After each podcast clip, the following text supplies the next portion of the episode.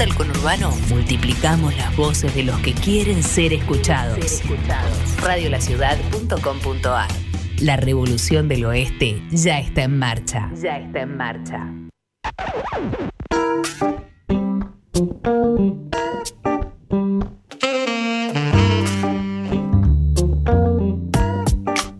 Jorge era obsesivo con sus poemas, pero no con la carpeta en que los guardaba. Así que un día los perdió. La suya era una obsesión dentro de un desinterés. Mala combinación. Karina se había obsesionado con los vecinos. En resumen, los odiaba. Y era mutuo. Todo el día pensando en ellos y ellos todo el día pensando en ella. Pared de por medio, como un gusano que se come la cola. Y ahí siguen. Bertie estaba obsesionado con su trabajo y sobre eso también trabajaba Ordóñez de Recursos Humanos, otro que estaba obsesionado con su trabajo. Y de eso sacaba ventaja Petinari, el jefe de ambos, un tipo sin mayores problemas. Andrés estaba obsesionado con ser libre. La libertad lleva dedicación, esfuerzo, una paja. Lo bueno de Andrés es que su obsesión estaba bien vista, lo que no evitaba que lo consumiera por dentro. Digamos todo. Este otro tipo, el que les voy a hablar, decía que estaba obsesionado con ella, que lo volvía loco y que por eso la esperaba a la salida del trabajo y la llamaba todo el tiempo. Ella lo denunció, pero la justicia estaba obsesionada con no darle bola. En otro momento los diarios hubiesen dicho crimen pasional. Hoy a estos tipos les decimos femicidas. El mayor Rodríguez estaba obsesionado con los cortes de ruta. Los pasos debían ser libres y los piquetes no eran tolerables. Rodríguez y su percutor no iban a permitir que nadie perturbara esta obsesión. Magalí era orgullosamente obsesiva y lo contaba con una sonrisita. Ay, viste, es que soy reobsesiva. Incluso lo ponía en su currículum, justo después del manejo de inglés y de planillas de Excel. Mal no le iba. Javier estaba obsesionado con una mancha de humedad en el techo de su cuarto. Así se dormía y así se despertaba. No importó que un día pintaran la pared o que después se mudaran de casa. Él siempre siguió viendo la mancha de humedad. Ese es Javier, aunque nadie lo sepa. Y en Socios a la Fuerza somos de obsesiones fluctuantes. Somos flojitos de obsesiones, por así decirlo. Solo tenemos una que es fija. Y queremos que empiece ya mismo.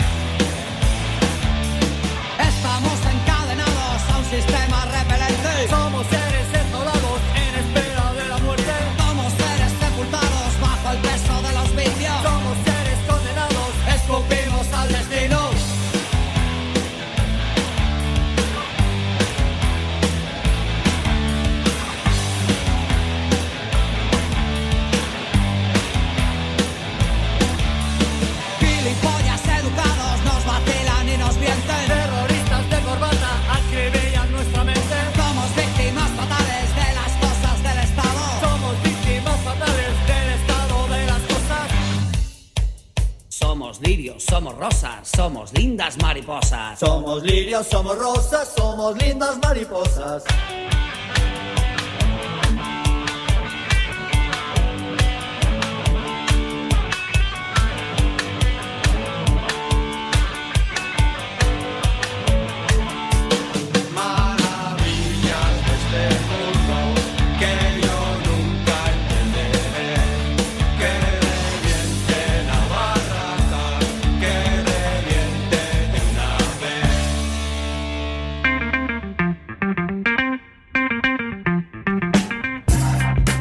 Tardecitas, buenas nochecitas. Mi nombre es Carlos Romero. Esto es Socios a la Fuerza desde el centro, el corazón del oeste, en Radio La Ciudad, en Ituzaingó. Mucho tiempo les he dicho que este era un programa rizomático que se hacía con gente que estaba desperdigada por el área metropolitana. Bueno, eso fue así hasta hoy, porque miro hacia adelante y tengo sentada ahí a Melina Alderete. ¿Cómo estás, Meli? Hola Carlos, ¿cómo estás? Hoy sin delay y quiero que la gente sepa que es el primer programa que hago sin el pijama de Sailor Moon y sin las croc. Así que a darle para adelante, me saqué la cábala, vamos a ver qué sale. Está muy bien. Y miro a la derecha y está el doctor Rock, Pepe Casco. ¿Cómo estás, Pepe? Muy bien, acá debutando también en vivo, así que con muchas ganas, expectativas. Hola a todos. Bueno, genial. Habíamos dicho también en un momento que quizás el Gonza era un algoritmo, pero no. Acá está firme también. Hoy vamos, bueno, es un programa particular para nosotros, estamos muy contentos de poder eh, vernos, de estar presencialmente acá. Esperemos que salga mejor que nunca, porque si la fuimos llevando, ¿no? Cada uno de su casa con las dificultades de la conectividad que nunca nos jugó a favor, ahora que estamos sentaditos y sentaditas en el caso de Melina en el estudio de Radio de la Ciudad, tenemos muchas ganas de que esto salga muy bien.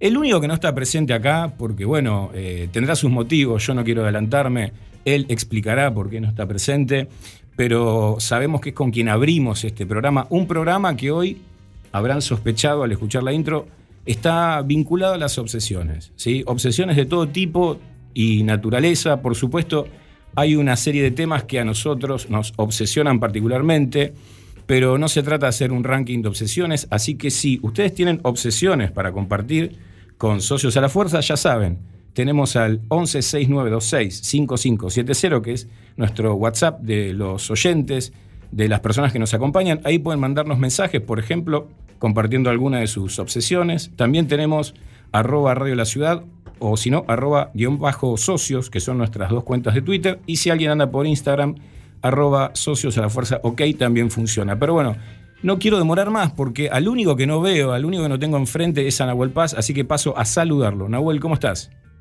Hola, ¿cómo está? Hola, mesa. Yo quiero hacer una denuncia, entonces. Yo no estoy ahí porque me discriminan por negro y pobre. No, Nahuel, pero eso, digamos, eh, ¿por qué te discriminaríamos eh, por eso? Así te aceptamos desde el primer momento, o sea, es la parte que vos aportás en este grupo. Ah, el cupo, cierto. Claro, todo un grupo de clase media, porteño, ¿no? Como somos nosotros. Oh, claro, sí. Hola, hola gente, hola oyentes, hola compañeros. Lástima no estar ahí, pero bueno, estoy un poco disminuido. No, no, no, ya, vas a venir, Nahue. Este, te estamos, hay una silla acá que yo le puse una mochila, pero está, está preparada para vos. Che, eh, el tema de hoy es obsesiones, Nahuel, y me parece que en el caso de la literatura, eh, la obsesión es casi un método, ¿no? Digo, es, difícil darle ese, ese carácter medio patológico que tiene en otros aspectos de la vida, porque en el caso de la literatura parecería ser eh, fundamental para la tarea, ¿no? En- al menos en algunos escritores. No, muchos van a decir que es una obsesión, pero también hay eh, muchos escritores y escritoras, ¿no? Pero también es interesante, algunos hablan más de la procrastinación de la escritura. Es obvio que es una idea que anda dando vuelta, todos trabajan y se obsesionan con cosas, pero como que eh, hay algunos y otras y otras escritoras que hablan de, de que no, que procrastinan bastante y que en algún momento llega la inspiración. Por ahí estamos hablando de escritores de otra época esta época de, de obsesión y de trabajo, que también irán hablando, no tanto. Claro. Pero en el caso de los escritores que vamos a ver, sí, hay como unas obsesiones notables o que se ven. Y vamos a hablar, creo que nunca hablamos de Juan José Saer y de Andrés Rivera, que alguna vez lo nombramos a Rivera seguramente, pero creo que de Saer no, no dije nada y me parece que es el momento de, de una introducción. Sí, si por supuesto, parece. por supuesto. Nahue, también lo, lo hablaremos después, después de haber sentado las bases con estos dos escritores que vos traes, pero también hay una, un- una cierta figura construida en el escritor o la escritora desinteresada, ¿no? Que yo en lo personal le desconfío un poquito. Sí, yo también le desconfío un poquito. Eh, pero yo qué sé, también también es cierto que, que- ¿cuál es la utilidad de la literatura? Hay, hay algo ahí que jue- se juega en la literatura que es que eh, parece ser, por suerte, bastante inútil. O sea, puede servir para todo. Lo inútil sirve para todo, queremos decir, en este programa. Hola, buenas, Eh, acá estamos.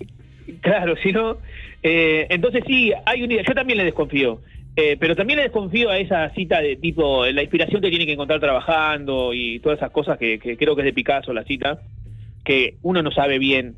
Este, a veces es, pu- es puro método, andás a ver. Bukowski juega bastante con eso, de, de si es método o es eh, simplemente eh, que le sale bien.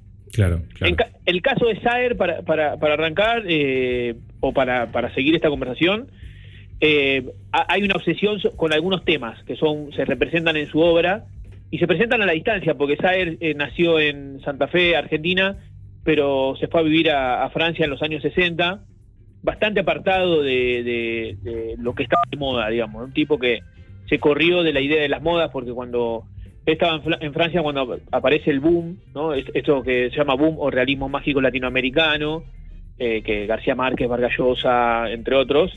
Y él no, no, no, es un movimiento que le interese en lo más mínimo. Quiero decir que le podría haber convenido. Estaba en Francia, podría haber ap- aprovechado la volada, decir, bueno, me, subo a esto, aunque sea la última parte de la ola. No iba por ese lado el, el Saer. Y este, sus obsesiones estaban vinculadas. Una de las obsesiones de Saer es el río la imagen del río, ¿no?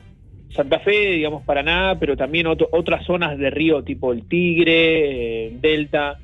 La cuestión del río es una cosa obsesiva en su, en su literatura y otra cosa que podemos nombrar es el pueblo chico, el, el pueblo en el que pare- pa- aparece, pa- aparentemente no está pasando mucho.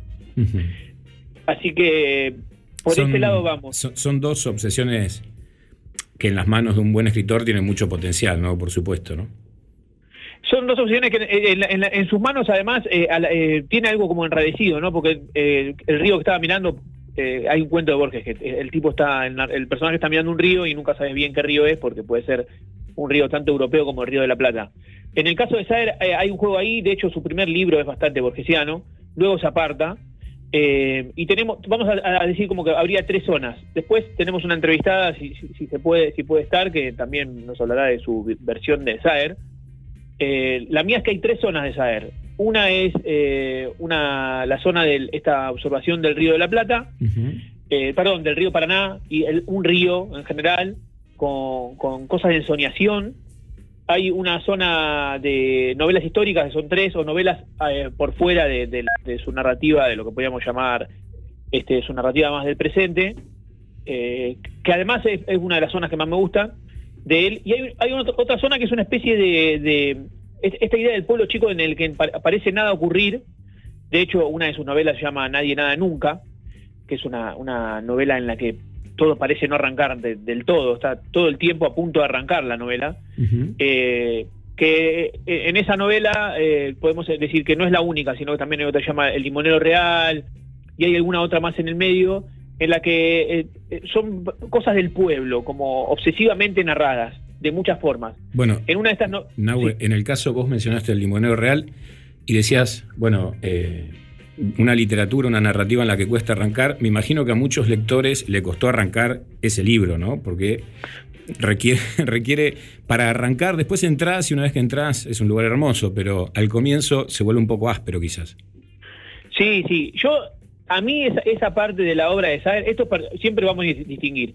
Es la zona que menos me, me gusta. Eh, Me, me parece, entiendo a los que le gusta, pero no es una zona que a mí me guste tanto. Ni la del Limonero Real, ni la de Nadie Nada Nunca, ni la de Glosa, que es la otra novela en la que son dos personajes que van, dos amigos van caminando y eh, no sé cuántos cuadras, son pocas cuadras, siete cuadras de un pueblo y reconstruyen una fiesta en la que no estuvieron durante las siete, o sea, obsesivamente.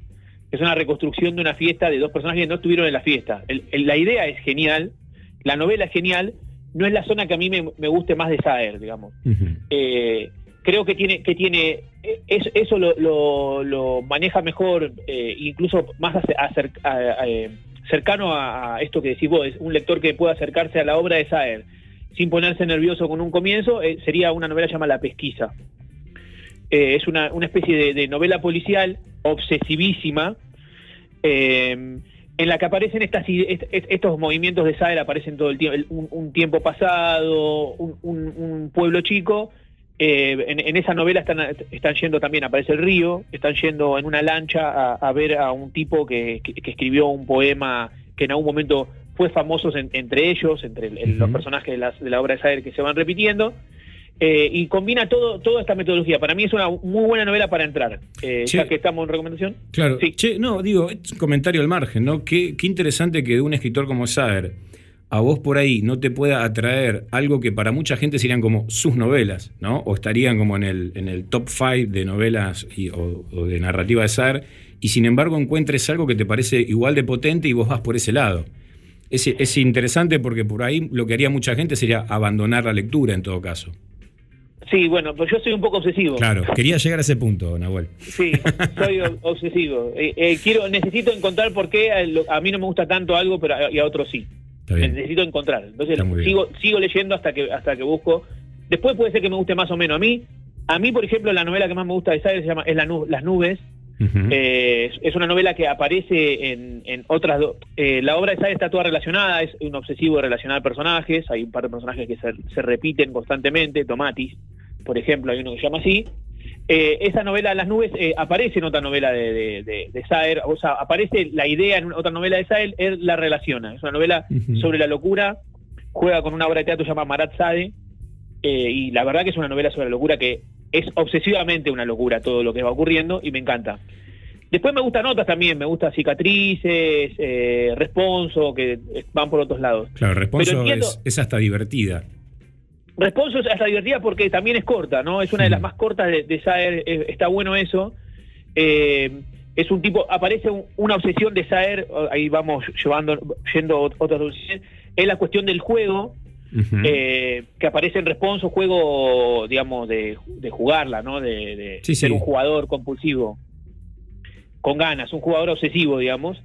En, Responso ya aparece esta idea de, de- de la escolástica, de escolasear, y lo, lo completa en Cicatrices, que hay un capítulo en el que hay un personaje que es un escolacero, que es ese capítulo es una cosa monumental, lo, lo bien que está narrada la, la obsesión por jugar. Nahue, y no sé si tenés algo más de, de saber, que obviamente da para un montón, pero ¿qué, qué podríamos decir en clave obsesiva de Rivera?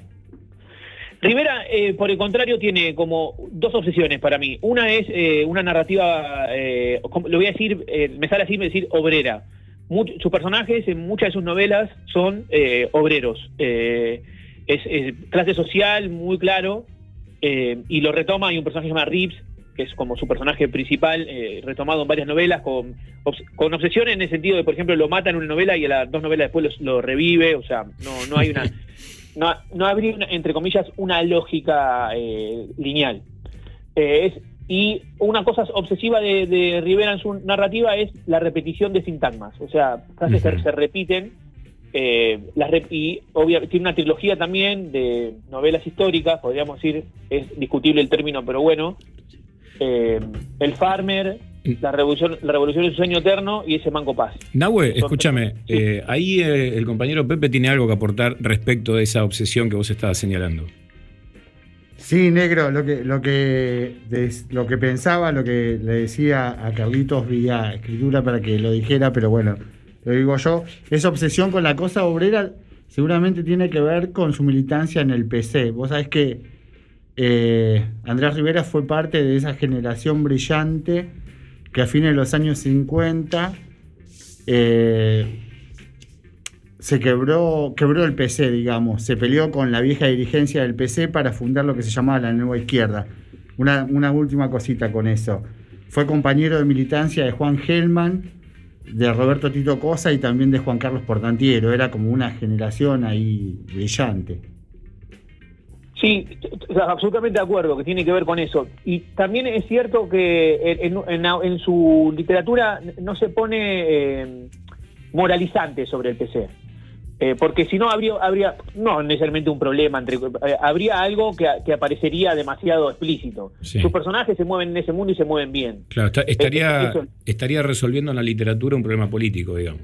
Claro, sería como, eh, eh, al revés, como Pepe habló de la renovación, sería como recuperar los escritores de Boedo, que son anteriores y estaban bien, eh, pero algunos textos se ponen como demasiado obvios en, en la búsqueda. Él no lo hace, o, o no, no explícitamente. A mí la, la novela que más me gusta de él es El verdugo en el umbral, eh, es una novela durísima, y, y lo que ves es, es el- una descripción realista y también se corre un poco de un realismo, no, no es necesariamente literal. Eh, y su prosa, esa obsesión por repetir sintagmas que se va acentuando en, en- en sus novelas históricas, tiene un sentido. El sentido de, de- de hacer una prosa que si bien parece llana, eh, es una, un- una, vamos a decir, una prosa obrera. Eh, Su repetición hace, es una obsesión de obrera y funciona en, en los, en muchos términos, eh, Claro. En- incluso en fastidiar. Che, eh, pensaba que la repetición de sintagmas, si bien no, no es este, una exclusividad de la poesía, sí es un gesto más propio por ahí del verso, ¿no? Digamos, de hecho, es, es un recurso que se puede encontrar en, muchísimos momentos y, e incluso en algunos poemas es como la estructura está justamente en ese volver al verso con alguna que otra variación, pero está bueno que él lo pueda llevar a la, a la narrativa, ¿no? Sí, en, la poesía tiene otra. va, no sé si tiene otra característica, tiene eso que, decí- que- que decís que tiene que ver con, es necesario a veces, porque la, la poesía para mí tiene como, no siempre, pero tiene como algo que es oral, que se pueda recitar. Por ejemplo, un, un párrafo de repetición de sintagma, perdón, no, la palabra sintagma, qué palabra de mierda. Re- quiere decir que repite oraciones, ¿no? Párrafitos o partes de una oración, como que las, re- las repite en, en- en el mismo párrafo o, en, o en- en varias páginas, va repitiendo momentos de, la, Ujú. de la oración, mismas palabras, misma, eh, además, eh, la- la- en- en la- de la misma manera la- las palabras, no es que las cambias. Sí, vos sentís que Para ya lo leíste. Exacto. Y hasta- en, en algún momento es un recurso de la oralidad, ¿no? La poesía nació oralmente, necesitaba, necesitaba que la gente este, tuviera fórmulas, y esto, el- eh, una, una escritura poética contemporánea recupera eso, un, un resabio de la oralidad. Sí, sí. En cambio, yo creo que en la narrativa, en la prosa, alguien que re- repita así, en, alguien, eh, supongamos, está en un bar y le lea a otro, y el, el otro por ahí le quiere dar un cachetazo, ¿verdad? El loco, arrancada a leer, porque está repitiendo lo mismo hace un montón, tiene como una, una característica diferente. Por eso creo que la- la- en la obra de Rivera es un trabajo obsesivísimo sobre la palabra. Eh, porque si, si lo hago yo me pegan. Y si lo, lo hace cualquiera le pegan. Él lo hace muy bien. Esa idea sería. Sí, y también, digamos, más allá de lo bien que lo haga, está asumiendo eh, un, un riesgo, ¿no? Claramente, o está haciendo una apuesta por algo que, que sabe que va a generar algún tipo de reacción. Aunque más no sea en algún momento, eso no va a pasar desapercibido y va, y va a requerir alguna adaptación por parte de la lectura.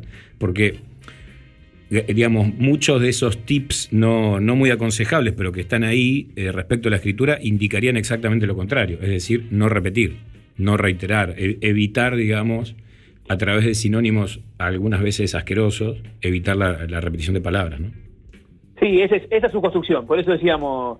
eh, eso es Rivera. Uno lo lee y, se da cuenta. ah, Te sacan el nombre del libro y decís esto es Rivera. Así como también me parece que Saer, y esto es la, es la originalidad real de, de las obsesiones, eh, así como en Saer uno puede reconocer una prosa este, también directa. Estaba pensando, me pongo largo porque total, los otros están ahí, pueden hablar mal de mí, arre. Este, hay un cuento de, de, de Saer que yo amo que se llama Sombras detrás de un vidrio esmerilado. Es un cuento maravilloso. Construye un poema, por eso me acordé. Eh, en el cuento hay, hay unos versos que reconstruyen un poema y es una mujer que, que está contando que vive con su eh, cuñado y la- eh, con el marido de la hermana y la hermana y ella lo ve como cambiándose, desnudándose desde, la, desde un vidrio esmerilado. Eh, y, y reconstruye obsesivamente el cuerpo del otro de- detrás del vidrio, los, los vidrios esmerilados, digo, qué palabra cheta. Eh, esmerilado sería como que no, no ves bien, pero algo ves, ves la sombra por eso se llama sombra detrás de un vino esmerilado, ¿no? El cuento.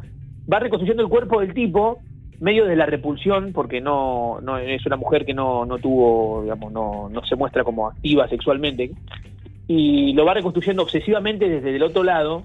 Bueno, es un cuento de maravilloso sobre la obsesión del, perso- del personaje y cómo está contado. Y está bueno también, digamos, ¿no? Porque la obsesión en algún punto implica algún, alguna maniobra que no es práctica y que no es operativa. ¿No? Digamos, la, obsesión no es práctica, porque si uno fuera práctico no sería obsesivo. Entonces, en, esa decisión de, bueno, yo voy a reconstruir algo, con la dificultad de verlo a través de un vidrio esmerilado, hay un gesto obsesivo, de alto obsesivo, ¿no? Sí, y además el poema es un poema. Yo en, algún momento lo había escrito para ver cómo quedaba y me lo repetía porque el poema es tremendo. Cómo queda eh, eh, eh, ¿cómo se llama? Eh, reflejada esa obsesión en ese poema que se escribe a lo largo de, de- de la narración. Bueno, Nahue, Sí. mira, nosotros lo que vamos a hacer ahora, eh, ahora vamos a ir a, a una tanda musical, o sea, vamos a ir a escuchar música y nos vamos a quedar hablando con cosas acá, con Melina y con Pepe, que después no, no vamos a compartir con vos, para que vos te obsesiones, eh, nada, con eso, con lo que sabemos nosotros y vos no. Gracias, apenas copy paranoico voy a quedar. Bueno, hablábamos con Nahuel Paz, qué bueno que es escucharlo. Ahí ya se llevaron una bocha de recomendaciones para obsesionarse leyendo ahora mismo. Vamos a escuchar música y volvemos en un ratito con más socios a la fuerza.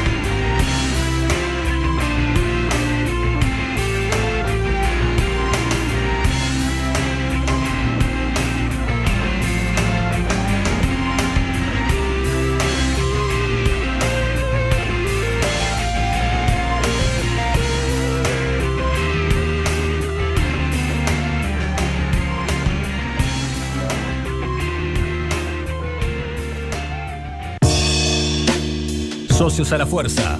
Una charla sin presiones entre personas exigentes.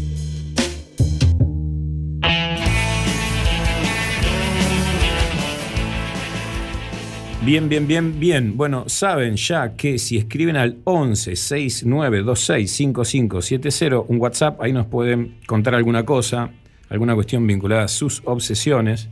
Y también ahí mismo pueden participar por el libro que estaremos sorteando hoy. El libro es La heterogénesis de los fines de Guillermo Piro. Ahora les voy a contar un poco sobre ese libro y sobre ese autor.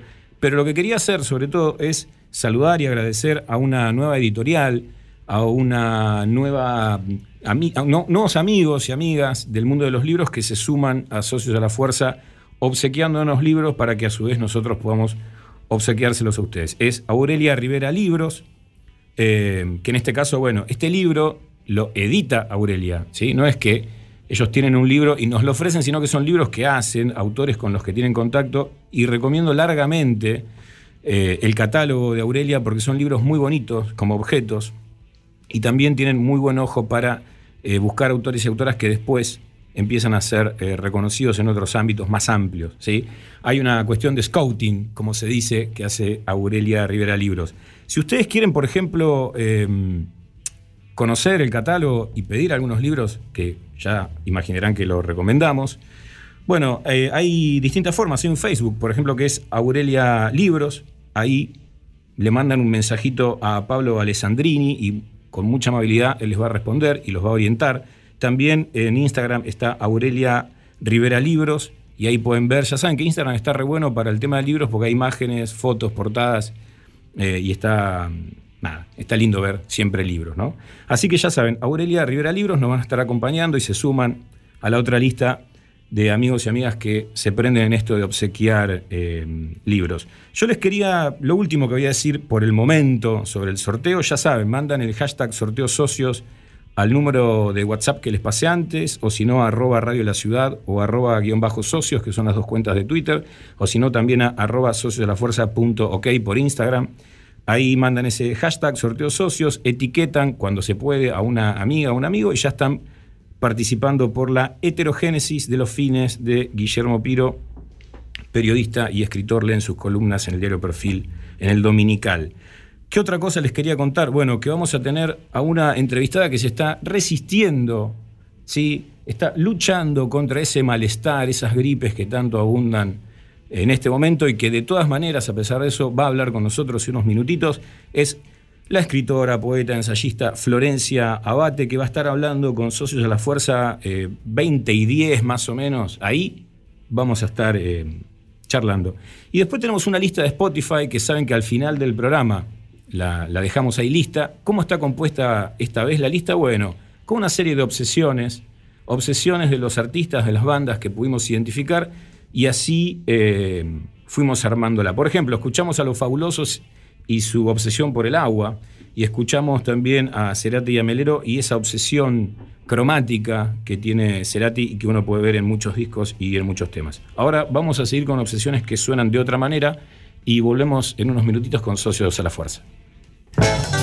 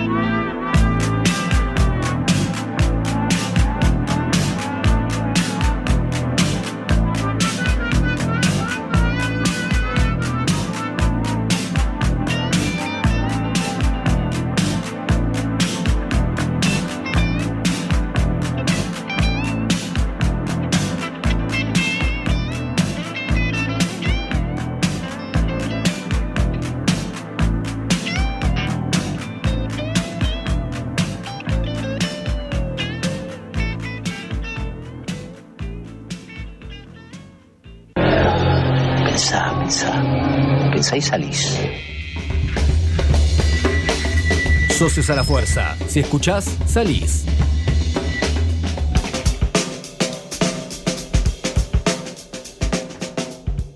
Bueno, llegó el momento, el bloque de nuestro Doctor Rock de José Pepe Casco, que ustedes a veces cuando lo escuchan parece como que está en un búnker. Bueno, ahora no, está acá, en este lugar y lo van a escuchar con su voz pristina. Yo tengo una pregunta que siempre lo molesto con una pregunta. Pepe tiene todo bien resuelto y yo le hago una pregunta inadecuada. En este caso, Pepe, ¿cuál es la obsesión de Miguel Mateos? No es una pregunta muy compleja, pero yo sé que vos le vas a encontrar eh, potencial. Bueno, sí, es, verdad que no es una pregunta muy compleja, pero es un- una pregunta que tiene una larga deriva, si vos querés. Porque uno podría decir, la obsesión de Miguel Mateos, este, apenas arrancaba su carrera ya por mediados de los 80, era triunfar afuera. Eh, convertirse en el primer latinoamericano que abriera camino en los Estados Unidos. Apa. Y eso tiene mucho que ver con el disco del que vamos a hablar hoy, porque efectivamente Obsesión, que es su disco eh, donde ya no usa, es en el primer disco en donde no usa más la denominación SAS, sino solo Miguel Mateos.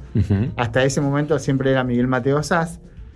Ese disco es un disco de 1990 cuando él ya estaba establecido en Los Ángeles. Él se establece en Los Ángeles a fines de 1987, 88, saca Solos en América, le va muy pero muy bien en el mercado mexicano y ahí él dice esta puede ser una gran oportunidad. Tanto es así que después del éxito de Perdiendo el Control, eh, él saca un mix en el año 87 eh, que se llama Losing Control para tratar de ver si con ese, con ese dance mix podía eh, meter ya la cuña en el, en el mercado latino de los Estados Unidos. Y bueno, y un día desarma la banda y lo que hace es, con su hermano Alejandro Mateos, que lo sigue a todos lados hasta el día de hoy, es establecerse en Los Ángeles y ahí grabar, es el primer disco enteramente grabado en Los Ángeles, eh, Obsesión de 1990, un disco muy particular porque eh, encontré un reportaje donde Miguel decía que para él era un disco súper argentino y yo hoy lo volví a escuchar y yo dije, tiene muy poco, o sea, es, subjetivo, pero decía, qué poco argentino es este disco. Me parece que al contrario de lo que, lo que él dice, puede ser como la muestra ideal de cómo construir un disco para que sea un disco de exportación. ¿Por qué? Porque tiene una hiperproducción alucinante en términos de arreglo, de preproducción, de seis meses. que también combina con lo que en ese momento empezaba a sonar, como, como se le llamaba en ese entonces, que era el hip hop. Y entonces uno puede encontrar cierta deriva argentina en las letras de Miguel Mateos, que siempre está presente, esa cosa medio social que a él siempre le tira desde el primer disco en adelante. Allá por, a principios de los años 80 él cantaba huevos, en Argentina hace falta huevos, y ese tipo de cuestiones nunca lo abandonaron. Ahora, si uno lo agarra musicalmente, Obsesión es un disco muy, muy de exportación, es un disco muy dance para que suenen las discotecas de eh, la comunidad latina en los Estados Unidos. Al contrario de lo que él dice, esa, es mi- esa fue mi impresión.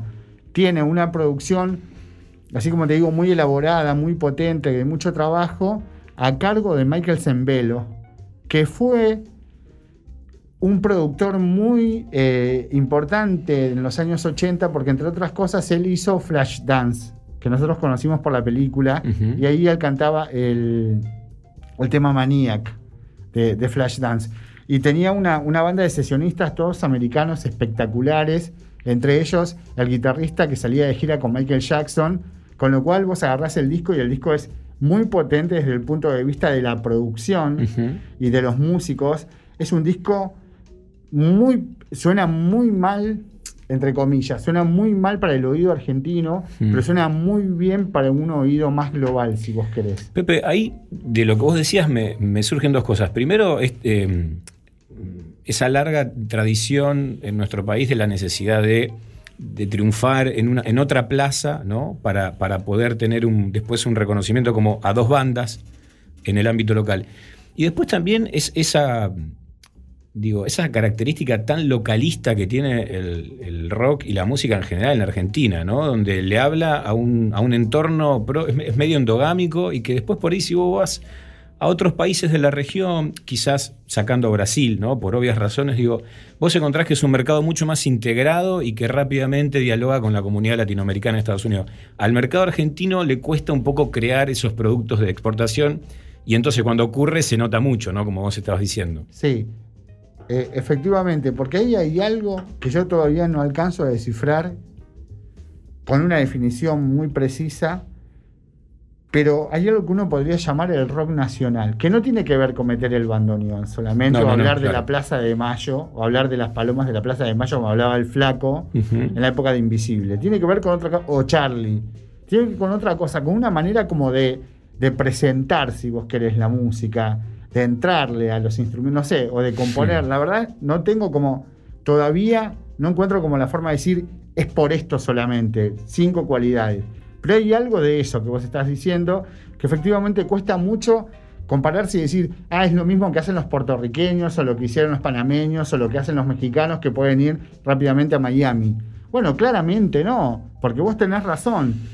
Dialoga mucho más con los uruguayos y los brasileños, con Sudamérica, inclusive con Sudamérica, pero con ellos, no con los venezolanos, digamos, ¿no? Y entonces eso es un problema. Esa es la razón por la cual tal vez este es un disco, para mí, muy poco argentino de Miguel Ujú. Mateos, porque es la manera de poder dialogar con aquello que pasa allá. Eso es un aspecto importante. Y el otro que vos decís que es central, ¿no? Siempre en los países periféricos, en cualquier eh, disciplina artística, manifestación cultural, la consagración siempre está afuera, la mayor consagración más que adentro. Claro, uno podría decir, bueno, pero no hay más que, pero no hay nada más prestigioso que tener el reconocimiento de los pares. Bueno, sí, pero a veces uno no tiene reconocimiento de los pares, pero tiene reconocimiento afuera, entonces puede volver diciendo, yo llené, no sé, eh, el Caesar Palace de Las Vegas o algo así, y eso te manda por la puerta grande, porque es típico como de, de un país periférico, y esa tensión me parece que no desaparece nunca. Y Miguel Mateos estaba como muy obsesionado con esa cosa. Uno ve su carrera y su carrera es rápidamente la carrera de alguien que ya en el 85 está pensando cómo hacer un pie afuera, ¿no?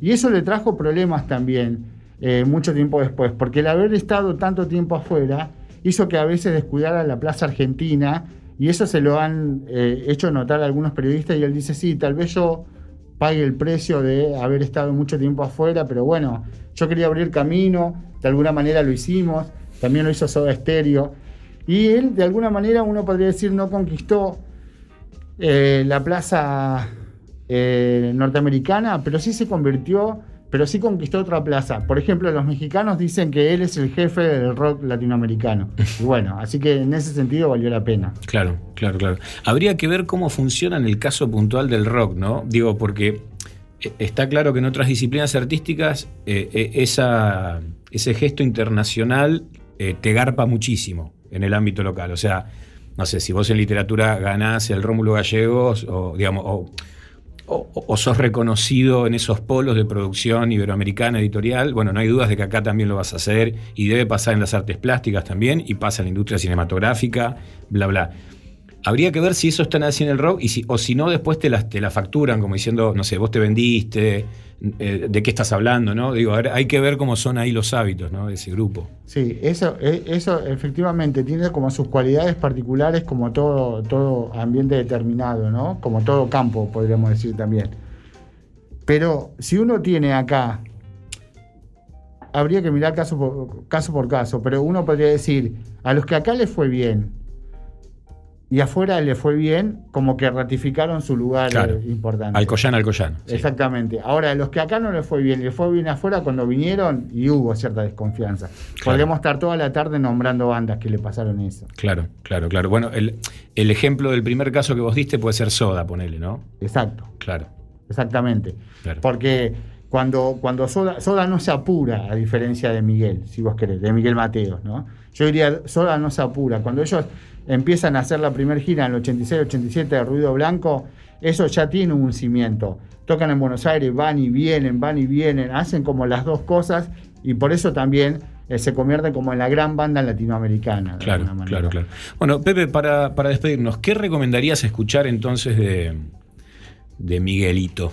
De Miguel Mateos, yo creo que hay que seguir escuchando un disco súper potente que fue el disco que más se vendió en la historia del rock nacional hasta que apareció El Amor Después del Amor, que es un disco raro que se llama Rocas Vivas, que es el disco de los conciertos en donde él presentaba sus tres discos anteriores en el Teatro Ópera, pero que después le fue tan bien a ese disco que presentaron ese disco en vivo con otro vivo en el Luna Park en 1985. Rocas Vivas tiene una gran preproducción, tiene muy buen sonido del vivo y tiene como las mejores composiciones de la primera parte de toda la carrera de Miguel Mateos, que es inspiradísimo. Mirá. Porque es el momento de la juventud, de vamos para adelante, una gran apuesta musical y letrística.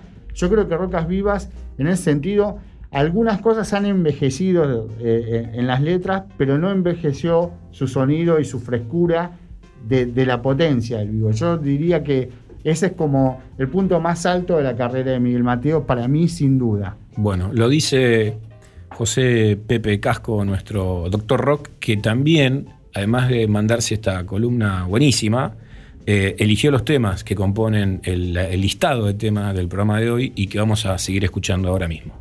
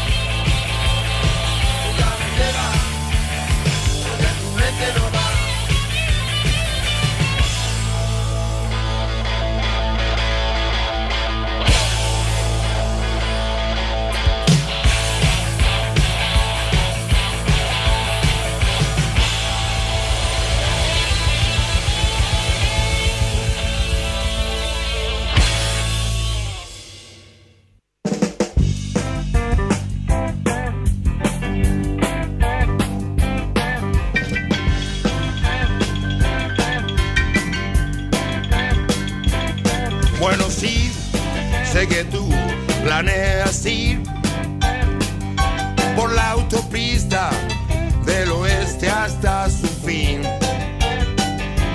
Andarás bien por la 66.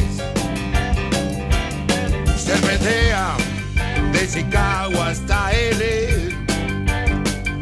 Son dos mil millas, más también podrás hacer si quieres. Andarás bien 66. Va por San Luis, abajo está Missouri. Ciudad de Oklahoma es tan bonita que verás amarillo Gallup hasta México. Flaxas, Arizona, no olvides Pomona, grandes olas rompen San Bernardino. eh. Eso es lo que querías ver en este viaje. Lo podrás hacer. Andarás bien por la 66.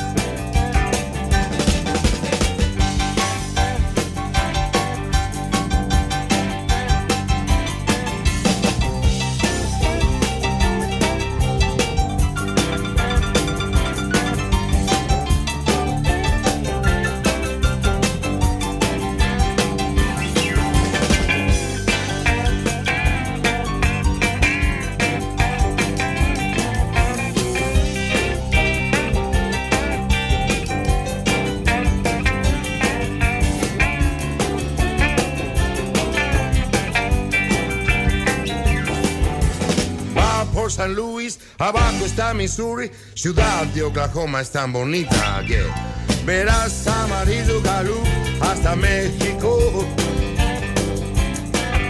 Flagstaff, Arizona, no olvides Pomona, grandes olas rompen San Bernardino. eh, eso lo querías ver en este viaje,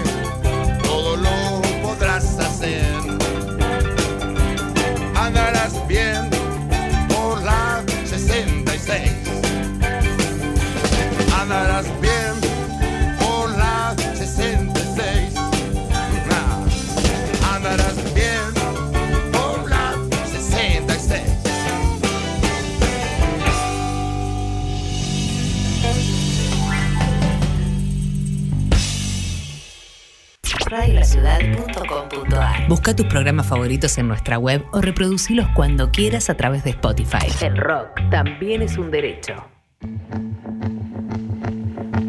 Ruta Cargo realiza encomiendas a gran parte del país, como Corrientes, Chubut, San Luis, Buenos Aires, ofreciendo varios beneficios como lo son el envío express, servicio puerta a puerta y seguimiento del envío. Para más información, comuníquese a www.rutacargo.com o a nuestro WhatsApp 11 34 34 5000. Ruta Cargo. Exo Energy es la división de Exo Sociedad Anónima, encargada de investigar y desarrollar soluciones de energía limpia y sustentable. Brindamos asesoramiento técnico y soluciones profesionales que se adaptan a las necesidades de empresas, instituciones, edificios de departamentos, viviendas familiares y zonas rurales. Estamos enfocados en utilizar fuentes de energía renovables, como la solar, para un aprovisionamiento de energía eléctrica sustentable y ambientalmente amigable. Exo Energy. Conoce nuestros productos en exoenergy.com.ar. Cinco Esquinas, productora audiovisual. Cinco Esquinas, productora audiovisual. Filmación, fotografía y diseño profesional. Ofrecemos un servicio de alta calidad.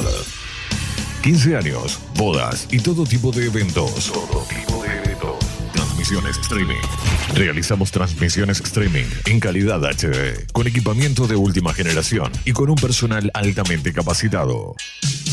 Comunicate 5 esquinas productora arroba gmail.com o a través del 15 54 90 35 16 15 54 90 35 16 Filmación, fotografía y diseño profesional. Somos la productora líder en transmisión streaming y eventos en zona oeste. Cinco Esquinas, productora audiovisual. Porque hay momentos en la vida que son únicos e irrepetibles. Radiolaciudad.com.ar Decir las cosas por su ritmo. Coronavirus. Para prevenir, hay que estar informados. Es muy común que el contagio pueda darse por el simple contacto con la piel. Por eso es importante que trates de evitar saludos con la mejilla, manos o brazos, dado que el coronavirus suele no presentar sus efectos en forma inmediata. Este se manifiesta más activo luego de aproximadamente 15 días. Si sospechás, crees o sentís algún síntoma de fiebre o contagio, aislate y consulta inmediatamente con tu médico. Porque estar informados es prevenir. Descarga nuestra app desde Google Play o App Store. Desde Google Play o App Store. Buscala como Radio La Ciudad de Ituzaingó. Y lleva con vos las 24 horas la radio streaming más escuchada del oeste. Más escuchada del oeste. ¿Querés viajar cómodo, con todos los protocolos y llegar a diversos destinos como gran parte del partido de la costa atlántica y el norte del país? Te recomiendo Ruta Atlántica, una de las empresas líderes en viajes de larga distancia. Para comprar tu pasaje, ingresa en www.rutatlántica.com o envía un WhatsApp al 11 34 34 5000. Que tu próximo viaje sea con Ruta Atlántica. Ingresa a nuestro portal digital www.laciudadweb.com.ar y entérate de todo lo que pasa en nuestro distrito. Toda la información y todo lo que buscas está en laciudadweb.com.ar. Y tu en la web. Desde un rincón del conurbano multiplicamos las voces de los que quieren ser escuchados. Radiolaciudad.com.ar La revolución del oeste ya está en marcha. Ya está en marcha. Hay más contenidos de radiolaciudad.com.ar en nuestro canal de YouTube. Suscríbete. Suscríbete. Radiolaciudad.com.ar La cultura nos hará libres. Nos hará libres. Primero vienen las sonrisas, luego las mentiras y por último las balas. Socios a la fuerza, porque plata no hay.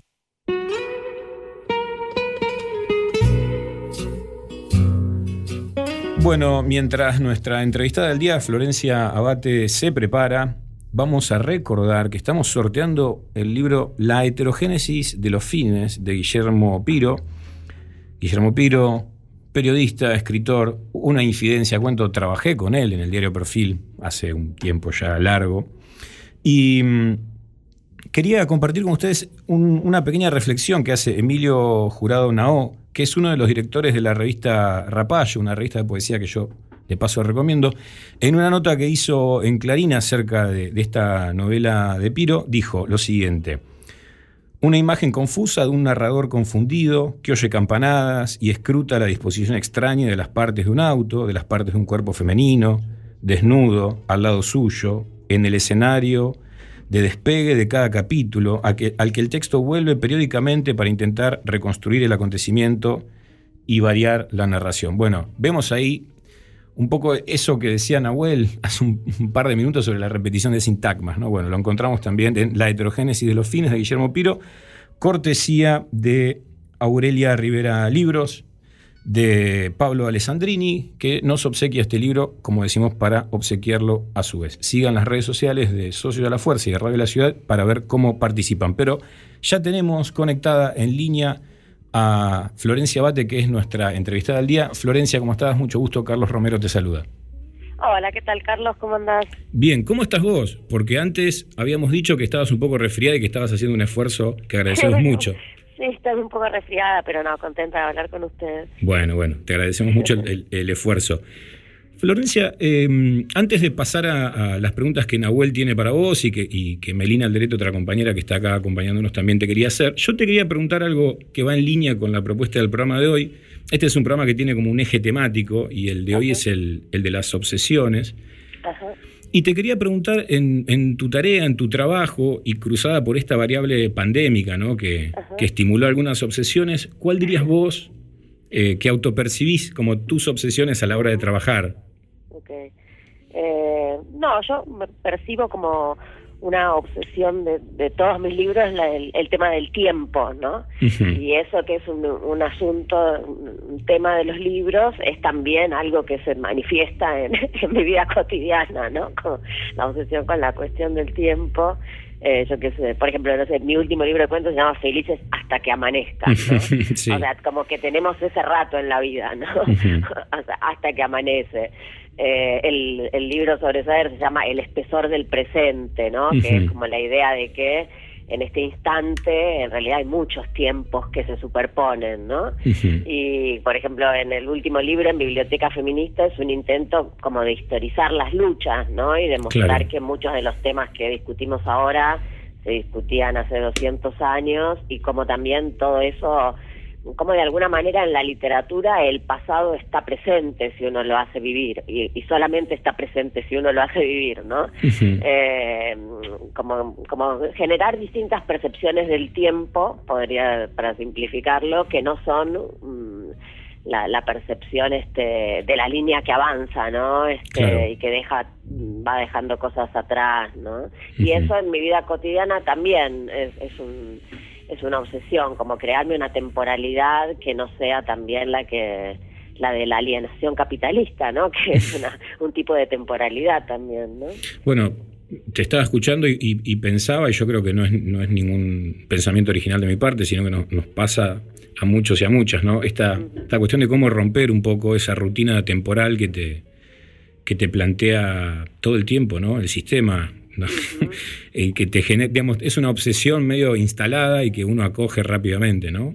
Tal cual. Y a veces, bueno, los, los acontecimientos extraños, bueno, me- por ejemplo, cuando escribí mi primera novela, que también era tenía que ver con la cuestión del tiempo, porque una novela como sobre el 2001, escrita contemporáneamente, ¿no? Al 2001, y a la vez un poco como sobre la, re- la, la relación entre lo que era como mi, mi generación de juventud, ¿no? Que quienes fuimos jóvenes en los 90, por así decir, ¿no? Adolescentes en, en los 90 y, y la generación de los 70, ¿no? Como más de nuestros padres, ¿no? Quienes fueron jóvenes en los 70. Y me acuerdo que yo siempre tenía ganas de escribir esa novela y nunca podía porque estaba haciendo la carrera, trabajando, colaborando con medios, qué sé yo. Y de repente vino el 2001 y todo el trabajo freelance me cortó así de un día para el otro, ¿no? Fue lo primero que recortaron, de hecho, ¿no? Este, y primero fue como un abismo, ¿no? Porque dije, uy, y ahora, no, o sea, yo también justo me había recibido, también era un poco vertiginoso recibirte cuando el país, ¿no? Este, está en llamas, eh, y digo, ¿y ahora qué hago? Y ya no puedo salir a buscar trabajo, no sé. Y dije, bueno, eh, escribo, ¿no? Eh, y me acuerdo eso, de, estar todo el verano escribiendo esa novela, inclusive marzo, ¿no? Y como que se me, sí, como, como haber podido salir de cierta am, rutina, este, esto que vos decís, ¿no? Temporal que tenía, en realidad salir de un modo dramático, porque Claro. había sido dramático. Y, Claro, claro. eh, pero bueno, a veces, eh, digo, en esos momentos que también eh, son momentos de riesgo, ¿no? Nos encontramos a veces con, con partes más verdaderas de nosotras mismas y de, y de nosotros mismos ¿no? y de nosotros. Hola. Este, Florencia, ¿cómo estás? Nahuel te habla. ¿Qué tal, Nahuel? Bien, justo eh, estabas cuando hablaste, perdón que interrumpa, ¿no? Pero hablaste de tu primera novela, que es El Grito, ¿no? Sí. Y yo cuando, cuando pienso 2001 y dentro de poco eh, se van a cumplir 20 años 2001, eh, pienso tres novelas, no importa en- en por qué, digamos. eh, Pinamar de Banoli, eh, Plop, de, Plop de Rafael Pinedo y El Grito tuya. Entonces, eh, si le puedes contar a la audiencia un poco, porque la reeditó de Dubín, si no me equivoco, la novela la había editado de MC hace mucho, eh, porque, ¿por qué el grito que hay de fondo? Porque el, el fondo ese de 2001, eh, para representar el 2001, por eso lo pensaba Sí. esa novela, está, está excelente eh, trabajado. Eh, si le puedes contar un poco a la gente. Dale, eh, buenísimo. novela. Este, Dale. Sí, es una novela que me trajo muy, muchas satisfacciones porque, bueno, yo la, publiqué, era, era bastante chica, tenía 26 cuando la publiqué por MC y después se reeditó mm, varias veces, se, re- editó también en, México, en, en Chile, ¿no? Que eso también es lindo porque evidentemente las crisis, o sea, son algo, una moneda común entre los países latinoamericanos, ¿no? Entonces, este, los chilenos o los mexicanos le leían y enseguida entendían de qué se trataba ese asunto, ¿no? Eh, y, no, bueno, es una novela coral, ¿no? Que tiene este, distintas voces narrativas eh, que se entrelazan, ¿no? Esas voces guardan relaciones entre sí y de alguna manera la historia se va armando desde esas distintas perspectivas.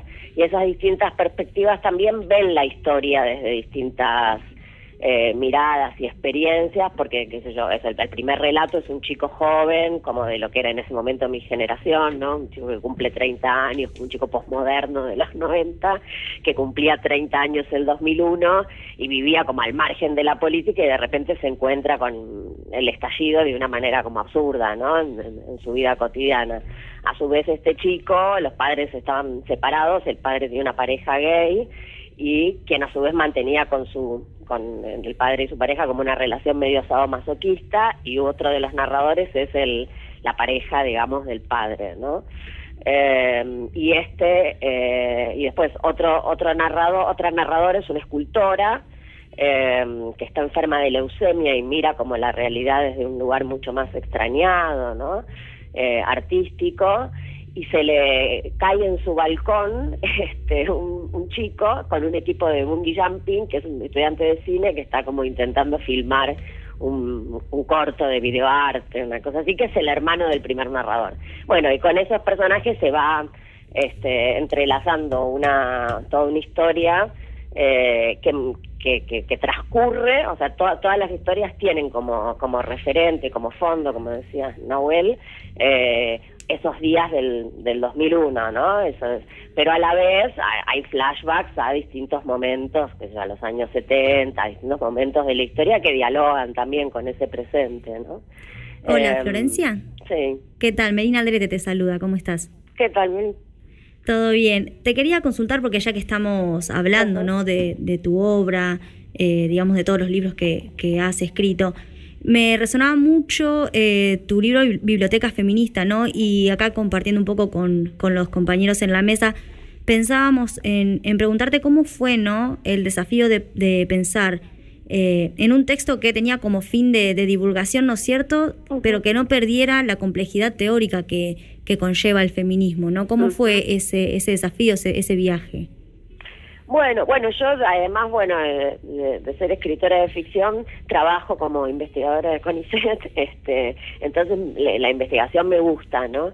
Eh, y no solo me gusta, sino que siempre también me estoy mm, como pensando, bueno, es importante que llegar a un público más amplio, ¿no? Porque mm, quienes de alguna manera habitamos laboralmente el ámbito académico, sabemos también que a veces es es un diálogo muy muy reducido, ¿no? Entre o, las publicaciones donde por ahí publicamos los artículos, eh, ¿no? Accede muy poca gente, etcétera, ¿no? Entonces el libro también venía como de un intento de este de hacer investigación y de abrir un diálogo amplio, ¿no? Eh, y qué sé yo, no, lo de la teoría, yo yo digo que cuando una teoría es buena hay que poderla explicar, te la tiene que poder entender cualquiera, vos la tenés que explicar y se tiene que, o sea, cuando una teoría no se entiende nada, hay que sospechar o de la teoría o de quien te la está explicando. Tal cual, tal cual. Este, o sea, yo confío, digo que creo, creo además ideológicamente que está bueno como hacer un tipo de divulgación que, exija un poco, o sea, como que le presente, o sea, bueno, yo te voy a contar, no sé, el feminismo, no sé, desde la revolución. Bueno, eh, yo prefiero que por ahí, que diga, uy, qué abundante, a hacer un tipo de divulgación como que subestima a, los lectores, ¿no? O sea, que les da todo servido pensando que la gente es tonta, ¿no? Ah, Bueno, de hecho, viste que se dice a veces for, for dummies, ¿no? Como para, para tontos, ¿no? El libro para, en vez de para principiantes. Y bueno, no, o sea, la idea del libro era considerar que había gente muy inteligente y muy interesante eh, que iba a querer este, conocer mucha mucho más de la historia de, de- de las tradiciones de pensamiento feminista, ¿no? Volviendo, perdón, Florencia, eh, buenísimo lo que decís. Además, vos habías, justo para principiantes, vos habías escrito algo, ¿no? Sí, De yo esa un colección Deleuze que- para principiantes. Sí, que esa colección que se acuerdan, tapa amarilla, que muchas, muchos eh, accedimos a algunos textos eh, que estaban muy, eh, muy bien explicados. Y te iba a preguntar también un poco por en la- al, al comienzo de la columna a del programa hablé de Saer, me atreví a hablar de, de Saer, y yo, y yo pienso a Sager como en tres, eh, tres partes, un poco eh, su, su zona del río, su- sus novelas históricas y después ese tiempo que parece un tiempo como detenido, eh, que es el de, bueno, na- Nadie Nada Nunca, El Limonero Real. Este, ¿Vos tenés alguna teoría sobre, si no estoy confundido, perdón, pero sobre el- la prosa de Sager, de Sager también? Vos trabajaste sobre eso, ¿no? Bueno, yo trabajé un poco sobre el tiempo, sobre cómo de alguna manera Sa- las novelas de Saer eh, trabajan con algo que a mí a mí me gusta la historia evidentemente, ¿no? Este, por, por todo lo que estamos diciendo, no sé, el 2001, la biblioteca feminista. Y bueno, y, evidentemente también le gustaba la historia en el sentido de que muchos de sus libros eh, hacen referencia a, acontecimientos o a lo que vos llamás las novelas históricas, que no son no novelas históricas en cuanto a su forma, ¿no? Pero, pero que hacen referencia a acontecimientos históricos, como no sé, la llegada de los españoles a América en el Entenado, la, fundación de, la, de la nación, digamos, en, en la ocasión, este, la dictadura militar en varias novelas, en Glosa, Lo Imborrable, Nadie Nada Nunca, eh, la proscripción del peronismo en cicatrices, o sea, hay, hay como temas históricos, pero al mismo tiempo él justamente se niega a la temporalidad de la historia, o sea, sus novelas están construidas en una temporalidad absolutamente subjetiva, ¿no? Que es como la temporalidad de o de, o de sus personajes, del presente de sus personajes o de la conciencia, ¿no? Del presente, de la narración, por ejemplo, en un libro como Glosa. Entonces es muy interesante esa, eh, porque nos hace reflexionar también sobre cómo una, una cosa es el tiempo de la historia y otra cosa es cómo las personas percibimos subjetivamente el tiempo, ¿no? A lo mejor en un día del calendario a- a una persona le pasó algo importante y envejeció 10 años, ¿no? Por decir un, un ejemplo, ¿no? O sea, el tiempo del calendario no necesariamente coincide con nuestra nuestra temporalidad subjetiva, ¿no? Y él como que me parece que trabaja muy bien esa atención a lo que yo quise leer, lo que yo quise eh, trabajar en mi tesis, era que, bueno, fue, un- mi tesis de después la convertí en ese ensayo más cortito, más, más simple, más legible, que, que es el espesor del presente, ¿no? Eh, estamos hablando, para quienes se enganchan ahora, con Florencia Bate, narradora, ensayista, poeta, doctora en letras, investigadora del CONICET. Hizo un montón de cosas, como vemos, y estamos hablando de eso. Florencia, yo digo, para que sigas haciendo cosas, te, quería, te quería preguntar eh, si estás trabajando en algo que uno vamos a poder leer en el corto plazo, eh, si tenés algo, digamos, en, mira, ¿cómo, ¿cómo venís con eso? Mira, este, no, es el corto, vengo trabajando una novela, pero que no creo que sal- salga en el corto plazo, y después en esta línea más como de- del ensayo que a mí me gusta, eh, sí me quedé con ganas, porque bueno, Biblioteca Feminista está muy centrado como en, en lo que sería como la, la- la tradición más como reconocida mundialmente, ¿no? Del, del pensamiento feminista y en ese sentido hay como, yo dejé para otro momento como las autoras profundizar en la tradición argentina, ¿no? Claro. Eh, y, y después yo hago últimamente, como en mis investigaciones, hago un cruce también en- entre escritoras, ¿no? Escritoras de ficción y a la vez militancia feminista, ¿no? Que es algo que en nuestro país tiene figuras como, qué sé yo, Alfonsín Storni, eh, la propia Victorio Campo, eh, hay, muchas, ¿no? Eh, que de alguna Salvadora Medino en Rubia, que de alguna manera tenían cierta militancia y a la vez este, escribían ficción. Y bueno, y tengo ganas, o sea, además de, de publicar mi novela, de, de, de- de hacer algo con, con esas historias, ¿no? De estas, de estas autoras argentinas. Y la novela en particular es como más sobre el tema, un tema que no sé si es tan alejado del tiempo, que es como la cuestión de, de la de la intimidad, de la introspección también, ¿no? Como que hay algo que se modificó, ¿no? Este también me parece, además de la, la cuestión del tiempo que siempre se está modificando, ¿no? También la cuestión de eh, de la sol- vivimos en tiempos donde es muy difícil, ¿no? Como por ejemplo aislarse, encontrar temporalidades, como por ejemplo la temporalidad de la lectura de una novela justamente, ¿no? Sí, que claro. son, ¿no? Bueno, recién hablábamos hace un ratito de glosa, ¿no? Que es una experiencia como, bueno, de meterse, zambullirse en un lenguaje, en una música, ¿no? Suspender todo lo que estás haciendo. Y ahora, ¿no? Tenemos todo el tiempo el WhatsApp, no sé, qué cosas Claro. que nos interrumpen constantemente, ¿no? Claro.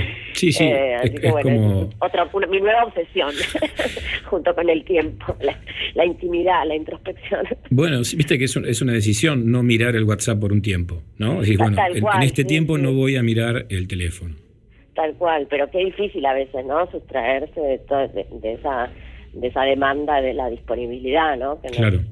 que nos, que nos ponen. Por supuesto, sí. Incluso por ahí estás leyendo algo que sabés que tiene una enorme potencia y que, y, y que estás muy metido en lo que estás leyendo y sin embargo sigue, sigue pesando, ¿no? La actualización constante de las redes sociales y, y demás. Total. Sí, sí, total, o te suena el ruido y te, te sentís mal. Si no me- si no- Sí. Y si ya miraste y clavaste el visto, te sentís mal si no contestás. ¿no? Es toda una cosa muy sutil de, de, Hmm. de dominio de nuestro, Sí. de nuestro tiempo y de nuestros espacios interiores. ¿no? Sí, sí, y además son experiencias súper compartidas, porque creo que todo el mundo está más o menos está más o menos en la misma. Bueno, Florencia, eh, de nuevo te agradecemos muchísimo por, por, a pesar de por ahí que no, no estabas en tu mejor forma. Perdonen la voz que tengo medio impresentable, pero estoy muy congestionada. Pero bueno, tenía ganas de hablar con, con ustedes, la verdad. Dale, dale, te agradecemos muchísimo, creo que estuvo buenísimo. Y nada, la, la recomendación para quienes nos escuchan es, es leer a Florencia, además tienen un montón de registros en donde pueden leerla, la literatura, el ensayo, la investigación. Así que no hay más que hacer que ir y buscar sus, sus materiales. Florencia, muchísimas Sí, gracias. Muchas gracias. Que termine muy bien la noche. Bueno, Un abrazo. Abrazos, gracias. Hablamos con Florencia Bate, una charla que estuvo buenísima. Ustedes saben que cuando termine este programa no va a pasar mucho para que después esté colgado en Spotify y ahí van a poder escuchar las columnas de Pepe, de Nahuel, de Melina, que ya se viene la columna de Melina, y entrevistas como la que acabamos de compartir con Florencia Abate.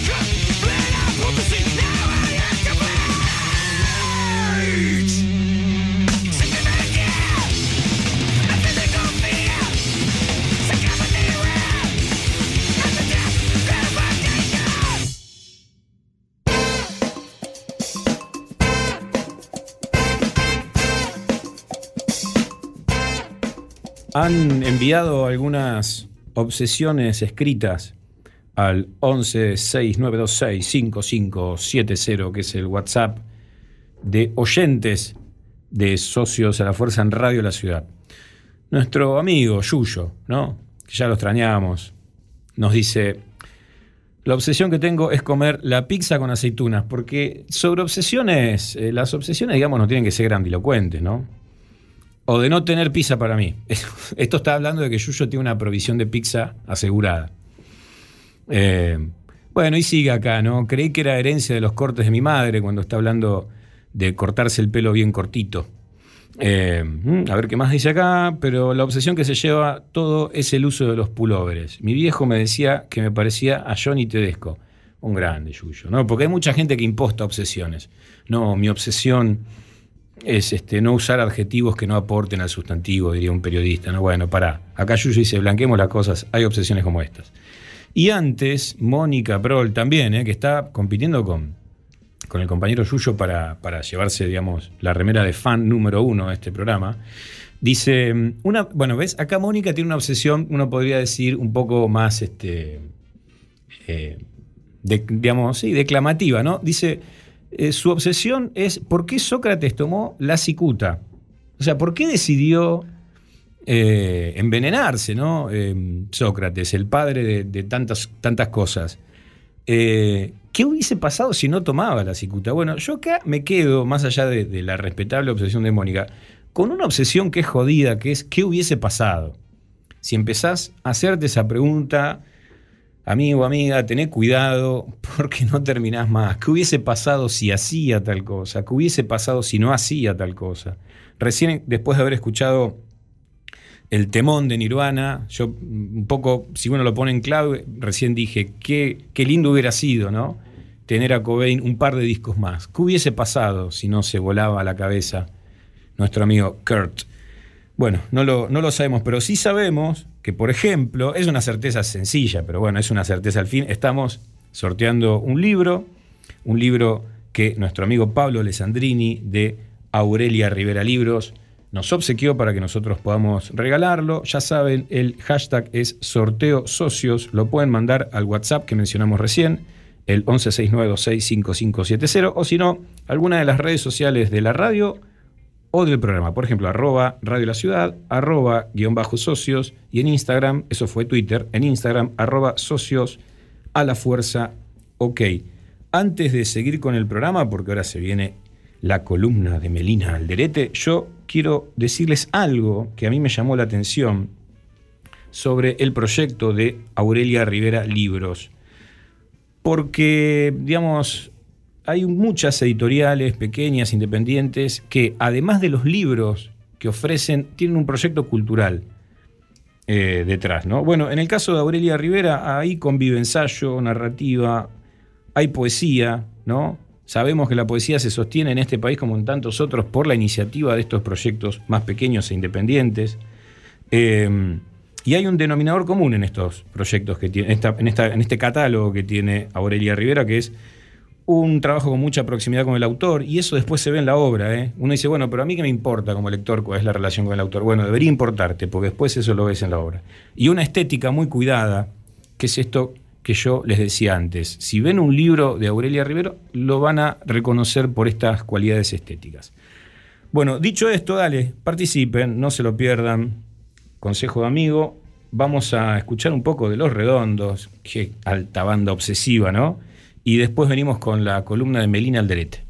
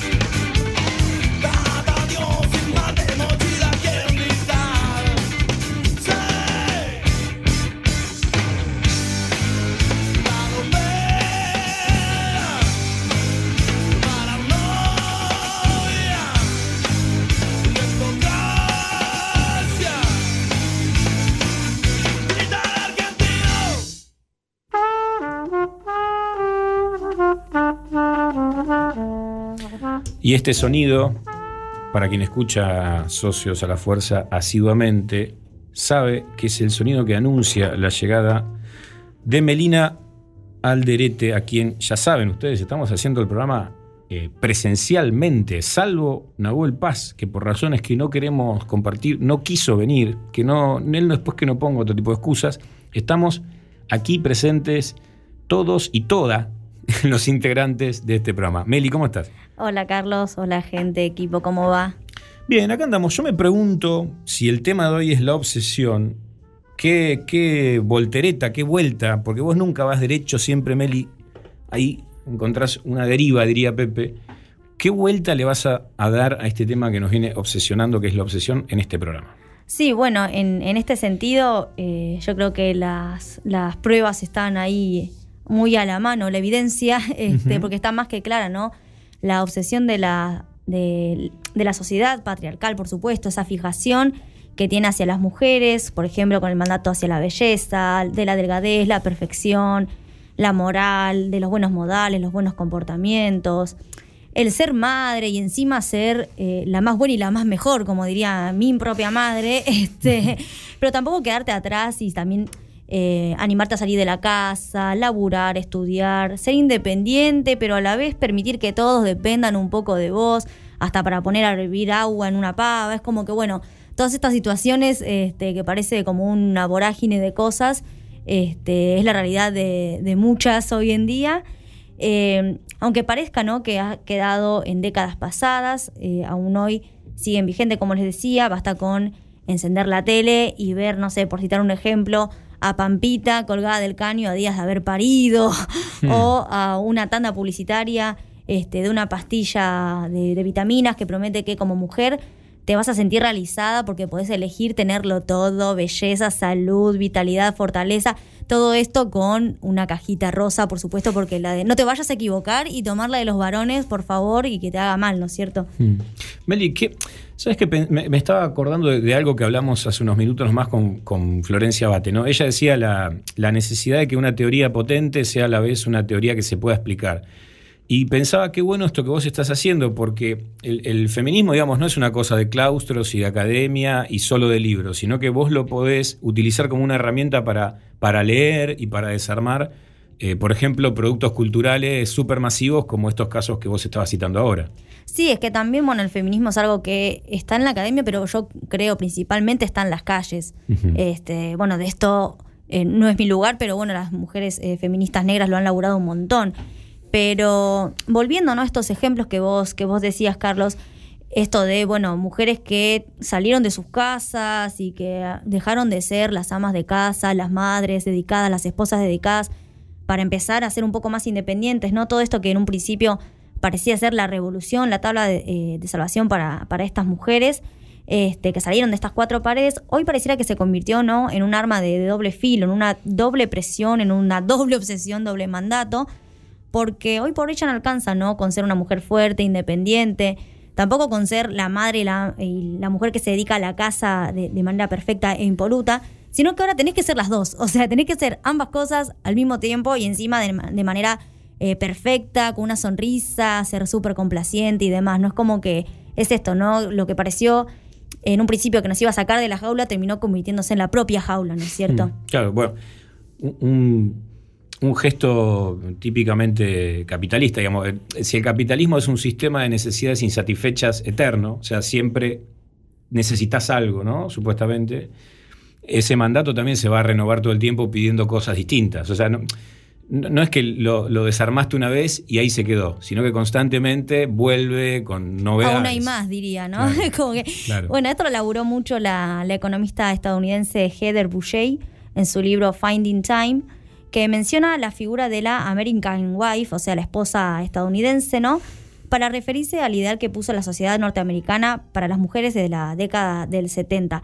Pero esa figura era como la socia oculta, como solía decirse, de las grandes empresas yanquis, porque la mujer eh, en la casa, ya sea en su rol de madre o también en, su rol de, de esposa, ¿no es cierto? Era una pieza fundamental para el desarrollo de la economía estadounidense en crecimiento. Y también esto lo charla ¿no? la teórica Silvia Federici en sus estudios acerca del trabajo doméstico, claramente no remunerado, y encima con el mandato y la creencia de que debe hacerse eh, pura y exclusivamente por amor y con amor, me atrevo a decir yo también, ¿no? Y todo esto que hoy parece que ya está más que claro, que todas somos conscientes, ahí sí, de Federici, de todo lo, lo que plantea, todo está puesto sobre la mesa. Sin embargo, no es tan obvio como parece, ¿no? Porque la obsesión de- del patriarcado, y por supuesto, como vos también decías, Carlos, con ayuda de su gran amigo el capitalismo, este, está pisando más fuerte que nunca, ¿no?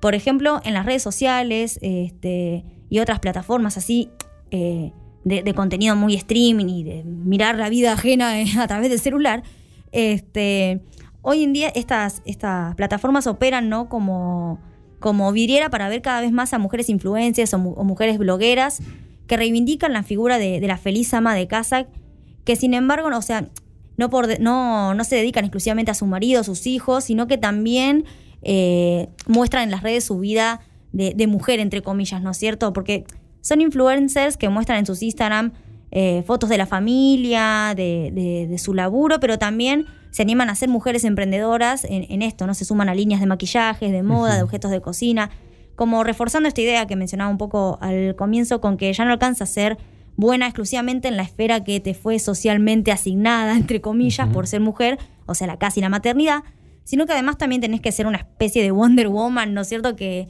que te analiza, no sé, gráficos en Excel mientras te saca el, el pollo del freezer, ¿viste? Claro. Sí, y ahí las chances de que eso funcione son bajas y viene la frustración, ¿no? Sí, por supuesto. Y se, qué sé yo, se supone que si eso no te sale es porque estás haciendo algo mal. Claro, claro, nunca porque tenés eh, 20.000 manos y una sola cabeza, ¿no? Es. Como que- no, no, no.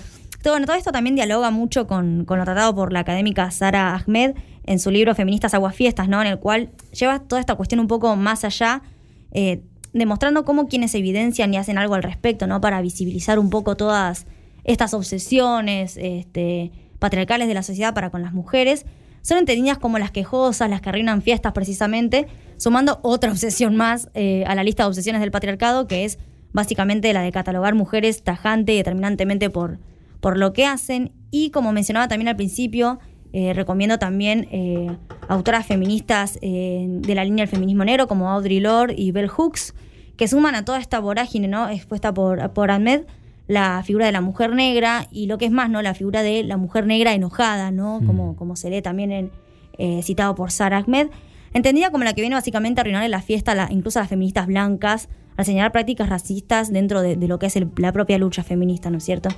Sí, el libro ese, La promesa de la felicidad de Sarah Ahmed, yo lo recomiendo largamente, va, a mí me gustó mucho, además está en esa tradición de libros que para explicar su teoría utiliza literatura, entonces Nos viene al pelo, Carlos. cierra, cierra por todos lados. Y también, Meli, de lo que vos estás contando, me parece súper interesante eh, reivindicar esa capacidad de autocrítica y autoanálisis que constantemente tiene el feminismo y que está en las antípodas de esa idea que muchas veces se quiere construir eh, como si el feminismo fuera monolítico, ¿no? Y, anda con el dedo señalando a todo el mundo.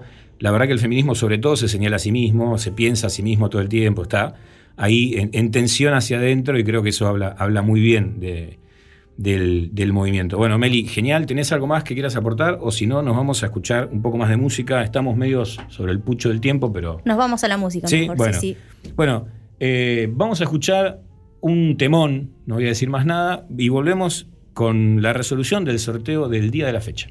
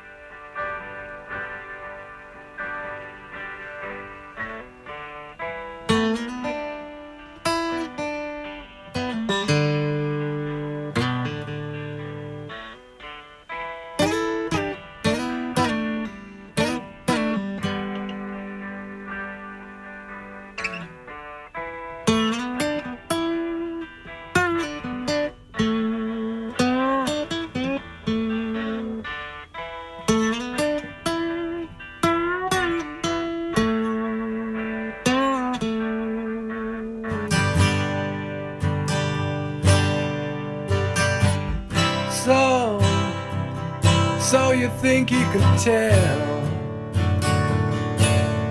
heaven from hell?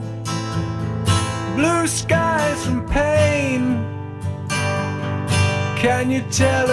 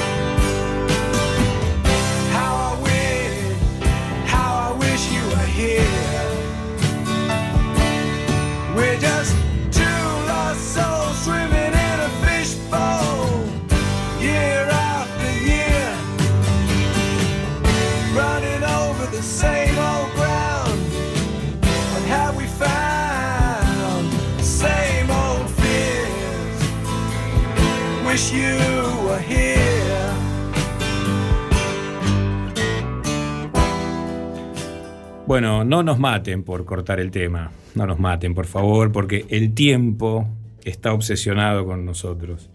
Eh, queremos decir quién ganó el sorteo, ¿no? Estábamos sorteando la heterogénesis de los fines de Guillermo Piro, Aurelia Rivera Libros. Lo ganó Normi Soara.